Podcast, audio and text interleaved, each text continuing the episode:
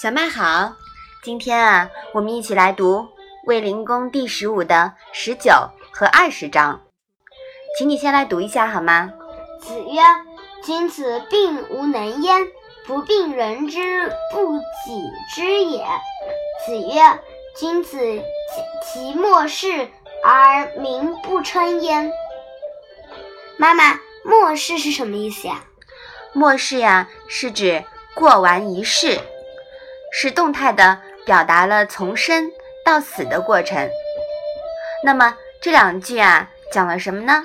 孔子说：“君子只怕自己没有才能，不怕别人不知道自己。”孔子说：“君子担心过完这一世后，其身后名声太过而不不服时。”嗯，有大德者必大闻达。但修德呢，不是为了文达，更不是为了虚名。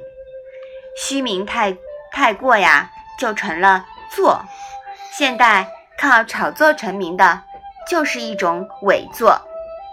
真君子心怀敬畏之心，不敢妄为，唯恐有负盛名。负盛名而德不配位者，必惹灾殃。大道之行。无论身前身后，皆不得有为。明白了吗？嗯。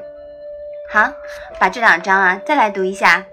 子曰：“君子病无能焉，不病人之不己知也。”子曰：“君子即莫视而民不称焉。”嗯，好，那我们今天的《论语》小问问就到这里吧。谢谢妈妈。